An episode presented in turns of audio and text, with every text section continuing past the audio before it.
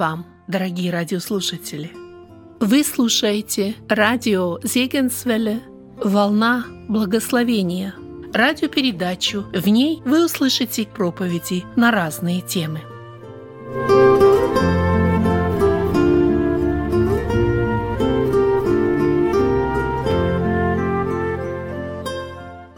Вы слушаете продолжение тем по книге Эрнста Мудерзона «Иаков Иосиф».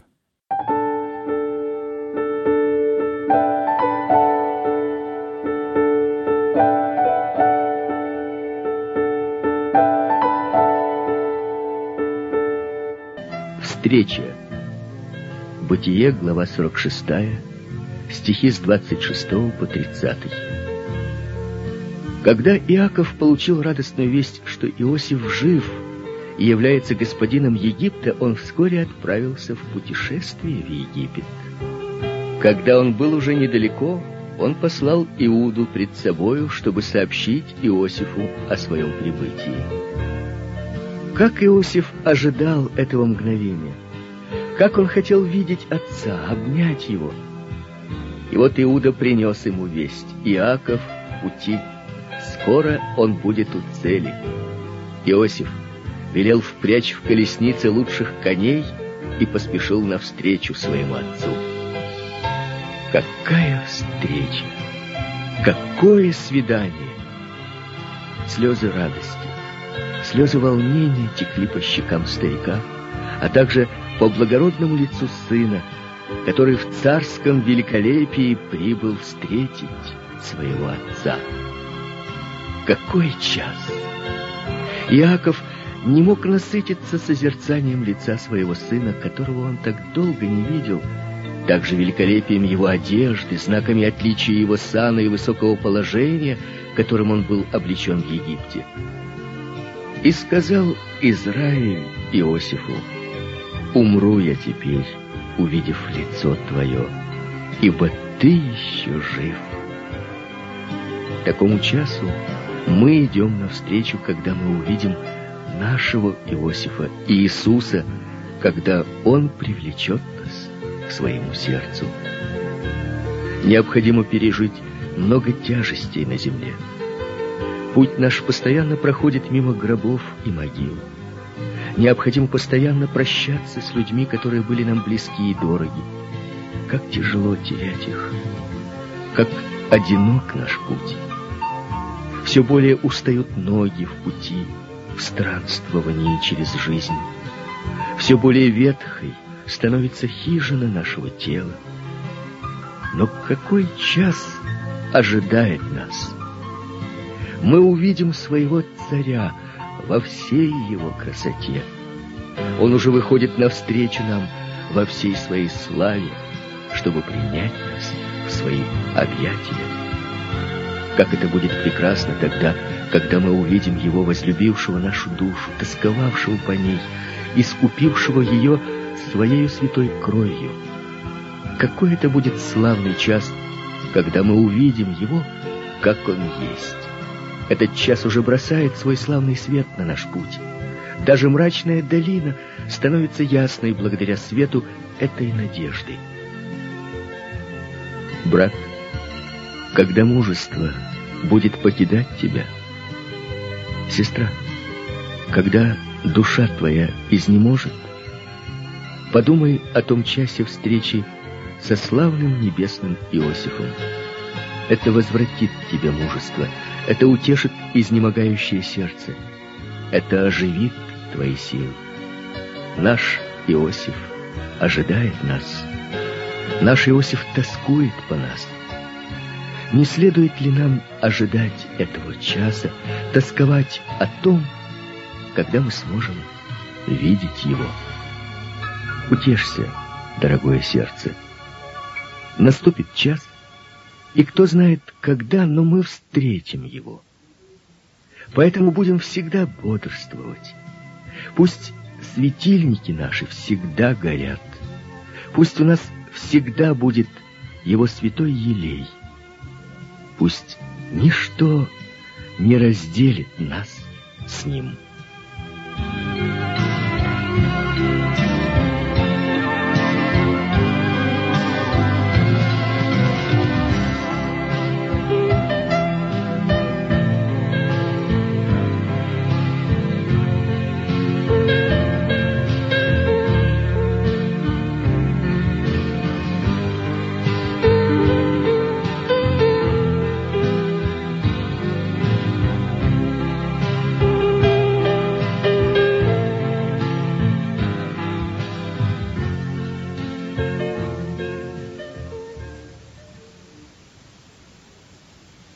Только скотоводы. Бытие, глава 46, стихи с 31 по 39. Можно было бы подумать, что Иосифу было весьма неприятно, что братья его прибыли в Египет. Они ведь были только скотоводами, а он был правителем страны. Неужели ему не было неприятно, что у него такие родственники? Нисколько. Такие мысли не приходили ему. Это ведь были его братья. Если они даже были скотоводами, он нисколько не стыдился их. Он заговорил с ними после того, как приветствовал своего отца. «Я пойду извещу фараона и скажу ему, братья мои и дом отца моего, которые были в земле ханаанской, пришли ко мне. Эти люди — пастухи овец, ибо скотоводы они». Он мог бы представить дело несколько иначе. Он мог бы сказать, что у них большие стада, или что у них племенное разведение скота, или еще что-нибудь подобное, но нет. Иосиф хотел сказать царю всю правду. Он сказал ему, что братья его — скотоводы. Да, это занятие вызывало у египтян презрение. Более того, скотоводы были мерзостью для египтян. Но вот Иосиф не стыдится ни своих братьев, ни их положения. Со всей откровенностью он говорит царю, «Братья мои, скотоводы». Но нечто славное заключено в этом братстве. Отношение к братьям является самым важным. Поэтому Иоанн называет его отличительным признаком истинной жизни. Он говорит, мы знаем, что перешли от смерти в жизнь, потому что любим братьев своих. Там, где нет братской любви, где стыдятся скотоводов, там, по Писанию, нет жизни в Боге. Поэтому я спрашиваю тебя, любишь ли ты братьев? Или же ты притыкаешься об их низкое положение, об их недостаточное образование, об их бедность и уничижение. Я пожелал бы тебе, чтобы ты научился не стыдиться более своих братьев, но с уверенностью говорить, как Иосиф, «Мои братья — скотоводы». Но если они и скотоводы, они — мои братья. Если ты не любишь своих братьев, то не говори того, что любишь Бога. Ты только воображаешь, будто любишь его, потому что написано «Не любящий брата своего, которого видит, как может любить Бога, которого не видит?» Кто бы ты ни был, читающий эти строки, высокий или низкий, богатый или бедный, образованный или необразованный, ты должен достичь того, чтобы не говорить как с презрением говорят в мире, только скотоводы. Но с радостью и благодарностью говори, мои братья.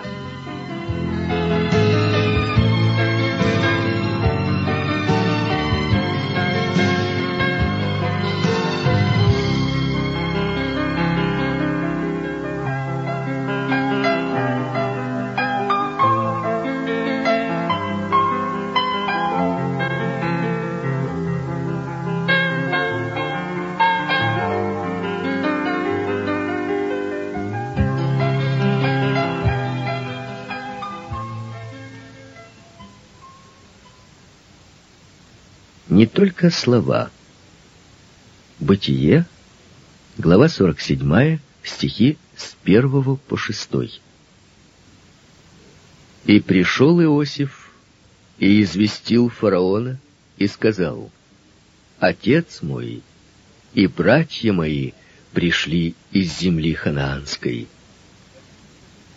Когда он сказал фараону, что прибыли его братья, тогда царь пожелал увидеть их он милостиво предоставил им аудиенцию. Иосиф не думал о том, что царь поступит так. Ведь скотоводы были мерзостью для египтян, но царь хотел познакомиться с братьями своего правителя. Он хотел познакомиться с семьей, родившей такого человека, как Иосиф. Итак, братья получили аудиенцию у царя Египта. Он беседовал с ними дружелюбно. Он спросил их о том, как они питаются. Они открыто и честно сказали ему, что они скотоводы, и что голод направил их из Ханаана в Египет. И вот тогда-то царь сказал Иосифу, «На лучшем месте земли посели отца твоего и братьев твоих». Он упомянул еще и об особом отличии. «И если знаешь, что между ними есть способные люди, поставь их смотрителями над моим скотом». Он предложил им царское отличие — этим чужестранным людям. Так почтил он их, потому что они были братьями Иосифа. Представь себе, что Иосиф сказал бы, что он хочет рассказать царю о своих братьях, но не сделал бы этого. Какое впечатление это произвело бы? Как бы это было оскорбительно для них. Но вот они знали, что на Иосифа можно положиться что он не только говорит, можно ли на тебя положиться? Когда апостол говорит о плоде духа, он говорит о вере, то есть о верности, имея в виду верность в соблюдении обещаний, надежность в действиях и поступках. Если твое христианство покоится только на словах, то от этого мало пользы. Оно приносит больше вреда, нежели пользы. Это величайшее преткновение для мира, когда люди слышат лишь слова о благочестии, но не видят фактического подтверждения их. Царство Божие отличается не словами, а силою. Я знал одного мужчину, который ясно и красиво толковал Слово. После этого я хотел навестить его, но застал дома одну только его жену. Она болезненно улыбнулась и сказала, «Вам бы следовало послушать моего мужа дома». Тогда я понял, что там были только слова, которые этот человек говорил, толкуя Писание. О, какая это ответственность, друг мой!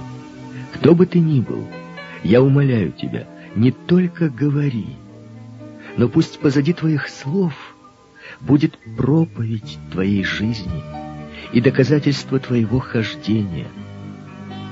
Осуществи то, что ты говоришь, и исполняй то, что обещаешь, и ты будешь благословением для окружающих, потому что тогда можно будет положиться на тебя. Поэтому прими мое наставление. Не только слова.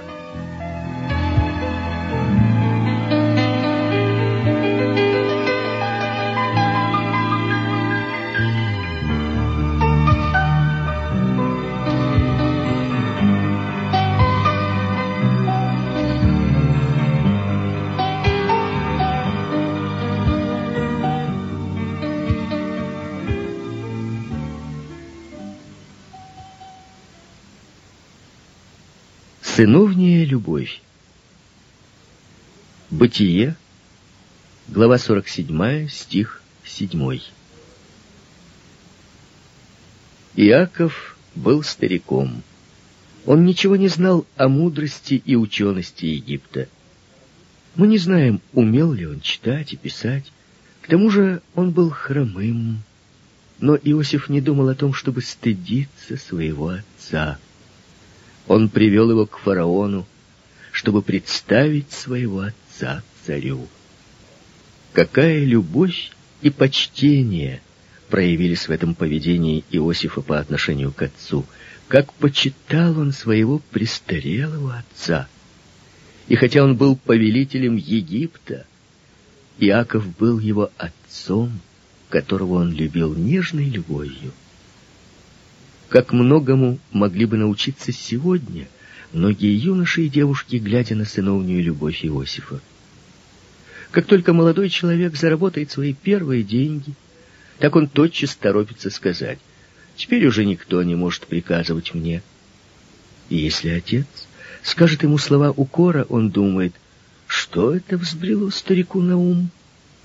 А если мать наставляет его, он ищет себе другую квартиру, чтобы жить по своему произволу. Это серьезное дело, если нет любви и почтения к родителям. Ибо Бог поставил вашу жизнь и благополучие от условия «почитай отца и мать». Если ты не выполняешь этого условия, тогда не удивляйся, что у тебя нет счастья в жизни. Если рушатся все твои мероприятия, ты сам повинен в этом. Как много тех, что стыдятся своих старых простых родителей, если им удалось чего-то достичь в мире. Родителям пришлось очень горько, пока дети научились чему-то. И вот они теперь смотрят сверху вниз на своих родителей. Они просто стыдятся их, считая неподходящими для их окружения.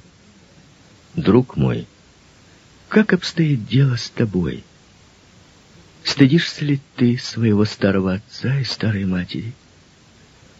Сколько времени прошло с тех пор, как ты написал ей последнее письмо или посетил ее в последний раз? Имеется ли местечко в твоем доме для твоего старика или старушки?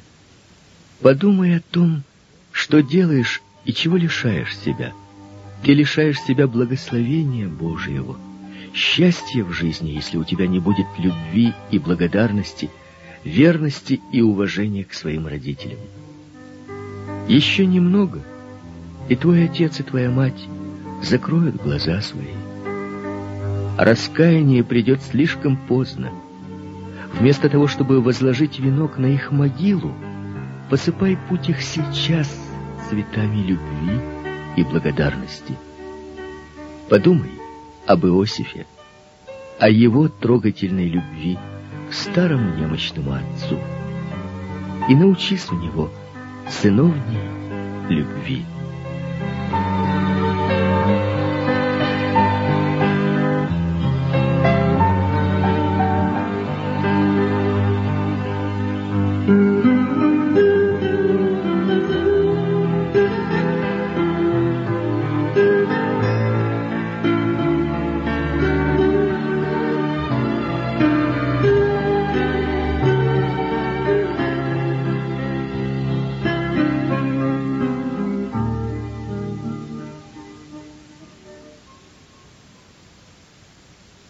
Истинное величие. Бытие, глава 47, стих 7. Конечно, Иосиф сказал своему отцу, как ему следует вести себя, когда они будут у царя, как он должен склониться перед фараоном, чтобы оказать ему почтение, ведь фараон был господином величайшего царства той эпохи. Иаков выслушал указания сына и решил так поступить, чтобы соблюсти предписываемый этикет. Но когда Иаков вошел к отцу, ведомый своим сыном, тогда нарушился весь дворцовый этикет. Фараон пошел навстречу старому кочевнику и склонился перед ним. Иаков поднял свои руки над ним и благословил его. Это противоречило всякому этикету. Ведь Иаков должен был склониться перед царем. И вот теперь царь склонился перед старым Иаковом. Как же это случилось? В послании к евреям сказано, «Без всякого прикословия меньший благословляется большим». Этого нельзя спорить. Если кто-либо склоняется, чтобы принять благословение другого, он свидетельствует таким образом, что этот второй выше его. Итак, был ли Иаков выше царя Египта? Очевидно. Правда, царь был могущественным господином. Великая страна повиновалась мановению его руки. Но Иаков был величественнее царя и всей его власти, потому что Иаков был человеком Божиим. Если даже он был немощным стариком, но на челе его была печать мира, который наполнял его сердце. Никакая земная сила, ни великолепие, ни наука, ни ученость, ни знания и способности не сообщают человеку характера истинного величия, а только общение с Богом. Какова бы ни была сила и власть на стороне мира, истинное величие на стороне тех, которые стоят пред Богом, которые в общении с живым Богом. Мы встречаемся с этим всякий раз, как только читаем историю церкви. Читаем ли мы о преследованиях в период римских кесарей, которые бросали христиан на растерзание хищным животным или жгли их на столбах, чтобы они горели как факелы? Читаем ли о мучениках, которых римская инквизиция возвела на эшафот или на костер? Всегда одна и та же картина. Истинное величие на стороне тех, которые находятся в общении с Богом. Это особенно уязвляло судей, видевших в своих жертвах покой и мир души. Со скрежетом зубов они должны были все же признать, у этих еретиков имеется нечто, чего нет у нас. Истинное величие. Брат мой, я не спрашиваю тебя о том, владеешь ли ты этим истинным величием. Это было бы неправильно. Я только увлек бы тебя на путь духовной гордости — но я хотел бы просить тебя вот о чем. Если ты хочешь приобрести влияние на окружающих, на необращенные души, которые рядом с тобой, в твоей семье, на фабрике, в конторе, то живи вблизи Бога и прилежно общайся с Ним. В той мере, в какой ты будешь общаться с Ним, в той мере ты получишь власть над сердцами людей. Не думай, что тебе необходимо большое богатство, чтобы получить больше власти над людьми. Не думай, что знание — это власть, как часто говорят об этом люди. Только общение с Богом дарует эту власть. Только жизнь с Богом производит истинное величие. О, если бы все читающие это серьезно спросили, и испытали себя, как же обстоит у них дело с их хождением пред Богом и с Богом. Если бы они могли понять, вот от чего я не имею успеха, вот почему поразили меня мои противники, мне не доставало силы, которую получают посредством общения с Богом. Если наше хождение — это хождение с Богом — как это было у старого Иакова, тогда мы можем быть вполне уверены, что в нашем существе, невидимо для нас, но видимо для окружающих, обнаружится истинное величие.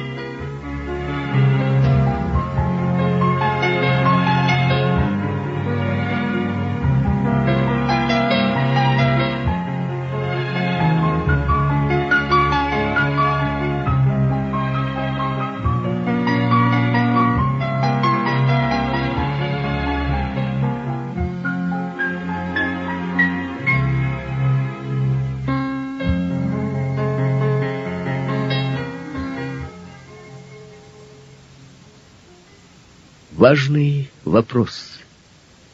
Бытие, глава 47, стих 8. Сколько лет жизни твоей? Такой вопрос задал царь Египта седому патриарху. Было ли нечто увядающее в образе этого старца? Или же это было впечатление, вызываемое весьма преклонным возрастом, я не знаю. Сколько лет тебе? Как часто этот вопрос срывается с наших уст? Но число прожитых нами лет — это не главное. Гораздо важнее, как мы прожили эти годы. Часто у жизни нет никакой цены, потому что она прожита для мира, а не для Бога. Я знал одного пожилого человека, когда его спрашивали о возрасте, он отвечал с печалью, «Мне всего три года». Вначале можно было подумать, что этот старик впал уже в детство. Но это совсем было не так.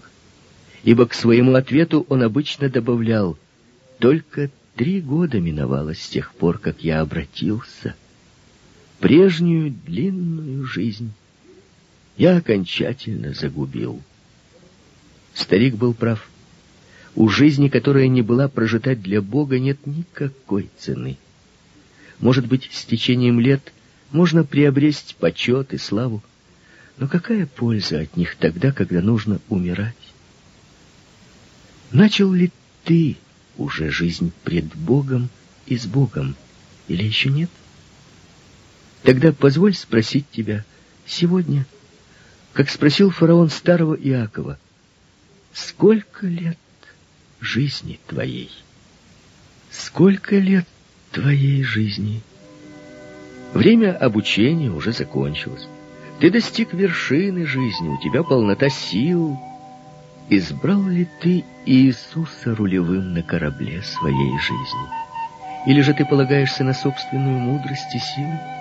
О, друг мой, у жизни столько подводных скал и рифов, если на борту у тебя нет рулевого, который знал бы путь, тогда ты неизбежно потерпишь крушение.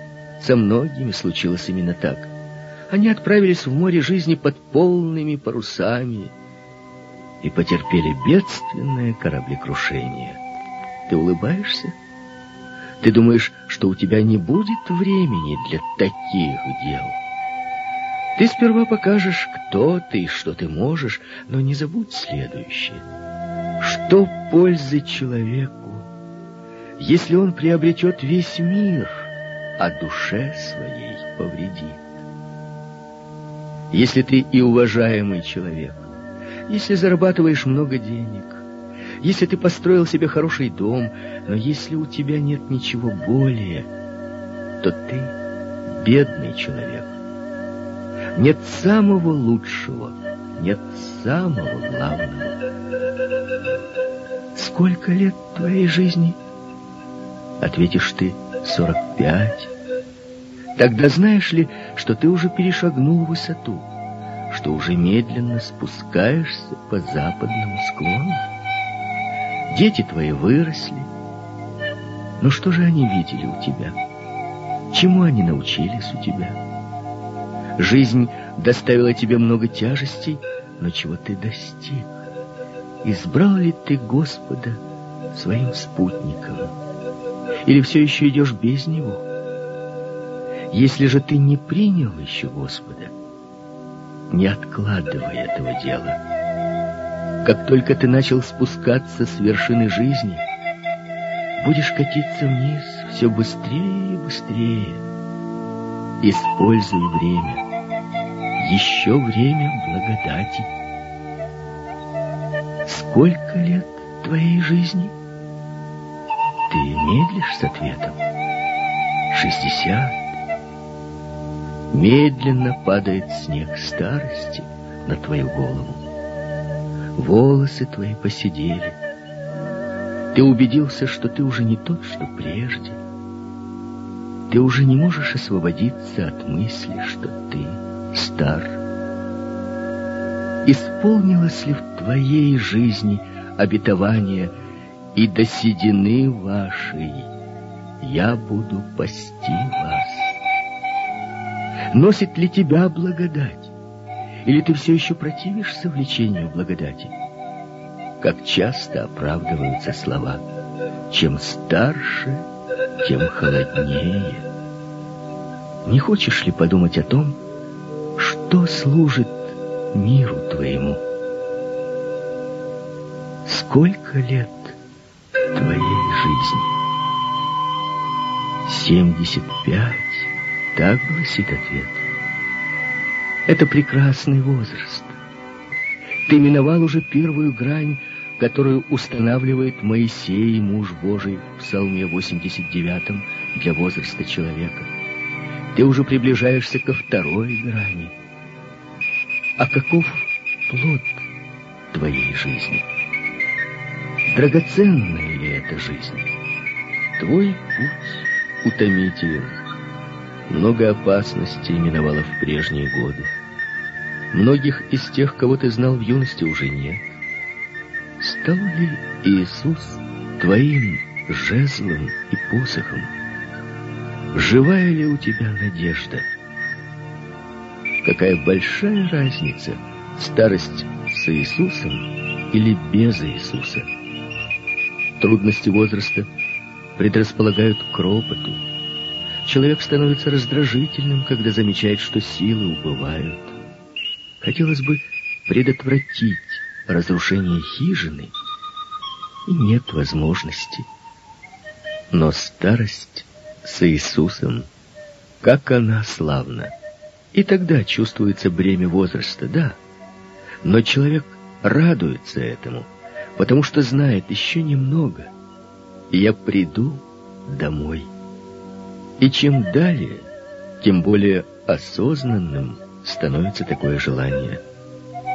Так сколько лет твоей жизни? Была ли твоя жизнь хождением с Богом? Принесла ли жизнь твоя плод для Бога? Или же ты потерял ее? Потерял из-за приходящих и лишенных ценностей вещей? Ты можешь быть молод или стар, но я прошу тебя, обратись чтобы то, что предстоит тебе прожить, ты прожил верою в Сына Божьего, возлюбившего тебя и пострадавшего за тебя, чтобы остальная часть твоей жизни была бы во славу благодати Божией. Поэтому в свете вечности ответь на вопрос фараона, сколько лет твоей жизни?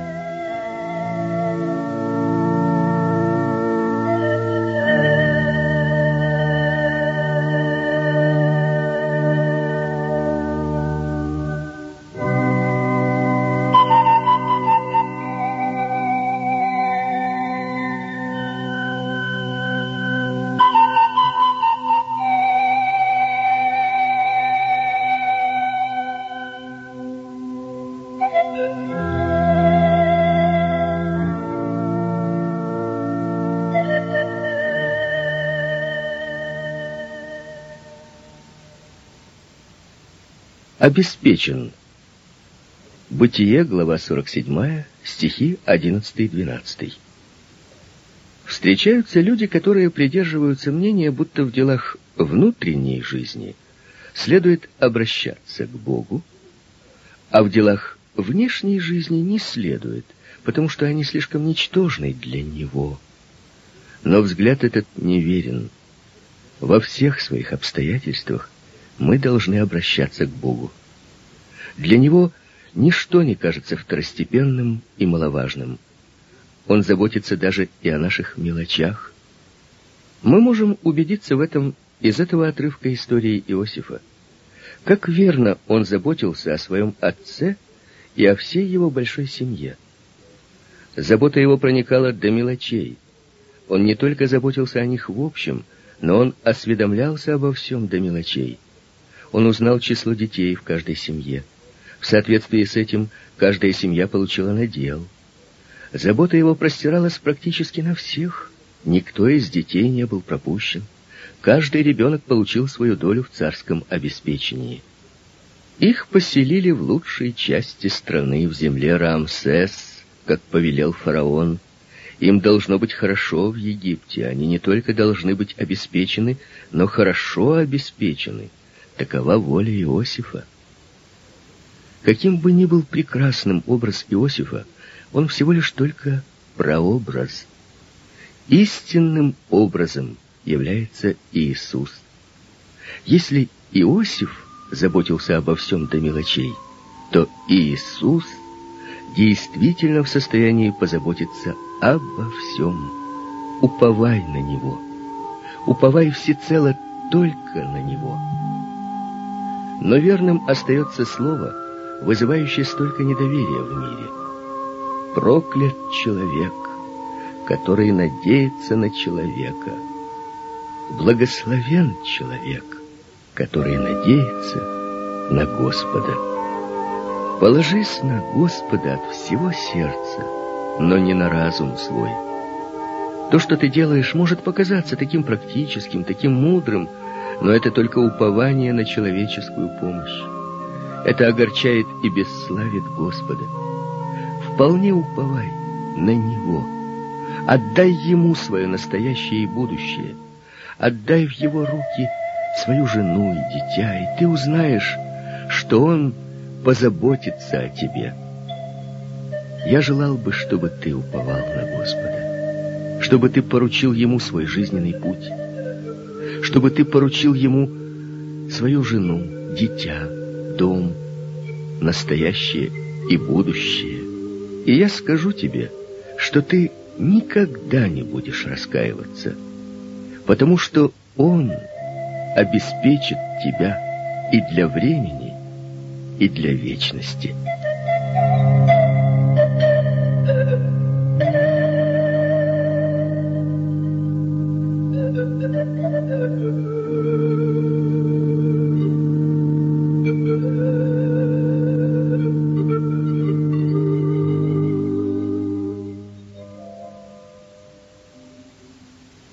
Искуплен. Бытие, глава 47, стихи 23-24. Уже некоторое время продолжался голод, и в Египте началась чувствоваться беда. В Ханаане и других странах она уже давно чувствовалась, но в Египте питались запасами прежних семи лет. Но вот запасы эти начали постепенно истощаться. Но Иосиф соорудил большие хранилища. Там можно было купить хлеб, поэтому египтяне приходили и покупали. Теперь уже никто не смеялся над огромными размерами зернохранилищ, как прежде. Теперь радовались им. Неурожай следовал один за другим, поэтому приходили к Иосифу и покупали хлеб. Но и в третий, и в четвертый раз Нил не выступал из берегов, как прежде, и не заливал поля, чтобы сделать их плодородными. Поэтому неурожаи следовали один за другим. Начались бедствия. Уже не было более денег, чтобы покупать хлеб. Что же будет дальше? В этом бедствии египтяне приходили к Иосифу и говорили ему, «Дай нам хлеба. Неужели ты хочешь, чтобы мы умерли пред глазами твоими, потому что у нас нет денег?» Но Иосиф сказал, — Пригоняйте скот ваш, и я буду давать вам за скот ваш, если серебро вышло у вас. Так и случилось. Они отдали в залог своих лошадей, овец, волов и ослов. И Иосиф дал им столько хлеба за это, что они могли прожить еще год. Но потом они опять оказались перед тем фактом, что у них нет ничего. Опять наступил неурожайный год. Что же теперь предпринять? Они опять пришли к Иосифу и сказали, «Не скроем от господина нашего, что серебро истощилось из стада скота нашего у господина нашего. Ничего не осталось у нас пред господином нашим, кроме тел наших и земель наших. Для чего нам погибать в глазах твоих и нам, и землям нашим? Купи нас и земли наши за хлеб, и мы с землями нашими будем рабами фараону. А ты дай нам семян, чтобы нам быть живыми и не умереть, и чтобы не опустела земля. Иосиф поступил по их желанию и купил для фараона всю египетскую землю, так что фараон оказался единственным и неограниченным хозяином всей страны, а все его подданные брали у него свои земли в аренду. Они могли оставлять себе четыре доли урожая, а пятую должны были отдавать фараону. Никто не владел уже собственностью. Вся страна принадлежала царю. Никто не был уже более господином, но каждый был крепостным царя. Иосиф купил для фараона землю и людей. Это было могучее преобразование, которое совершилось в эти годы. Когда Иосиф приступал к управлению, у фараона не было особой власти, но сейчас он оказался неограниченным господином и повелителем. он обязан был этим Иосифу и его правлению. Как Иосиф купил фараону весь Египет, так Иисус пришел в мир, чтобы купить души людей Богу. Но это стоило ему гораздо дороже, нежели Иосифу покупка Египта. Иосиф купил египтян за зерно, которое он продавал им из своих хранилищ. Иисус же сам оказался пшеничным зерном, упавшим в землю, чтобы таким образом даровать миру жизнь. Он отдал свою кровь и жизнь, чтобы купить нас Богу. Как велика эта цена! Этой цены никто во всем мире не может уплатить. Взгляни на образ мучений на Голгофе. Из ран, причиненных терновым венком, течет по лицу кровь. Кровь течет и из ран от гвоздей на руках и ногах. Остаток крови вытек из раны в боку, нанесенной копьем. Какая цена! Святая кровь невинного агнца. Апостол прав, когда говорит, вы куплены дорогой ценою. Знаешь ли ты это? Размышляешь ли о том, что вынес и выстрадал из-за тебя Спаситель? Может быть, ты еще в мире. Может быть, ты поворачиваешься к Спасителю спиной равнодушной и безучастной. Ты не смотришь на Него, ты не слышишь Его, ты не принимаешь Его. И все же ты принадлежишь Ему. Ему по праву. Он уплатил за тебя дорогую цену, потому что пролил за тебя свою кровь. И если ты еще в мире и любишь грех, у тебя нет для этого права. Ты принадлежишь Спасителю. У Него права на тебя. Он искупил тебя кровью Своею. Он купил тебя для Бога. Поэтому приди и отдай Спасителю то, на что у Него права. Отдай Ему сердце и жизнь. Отдай Ему Его собственность. Умоляю тебя. О, если бы наша жизнь могла доказать, что мы уже не живем более для себя, что мы в распоряжении Бога, что мы искуплены дорогою ценою Агнца.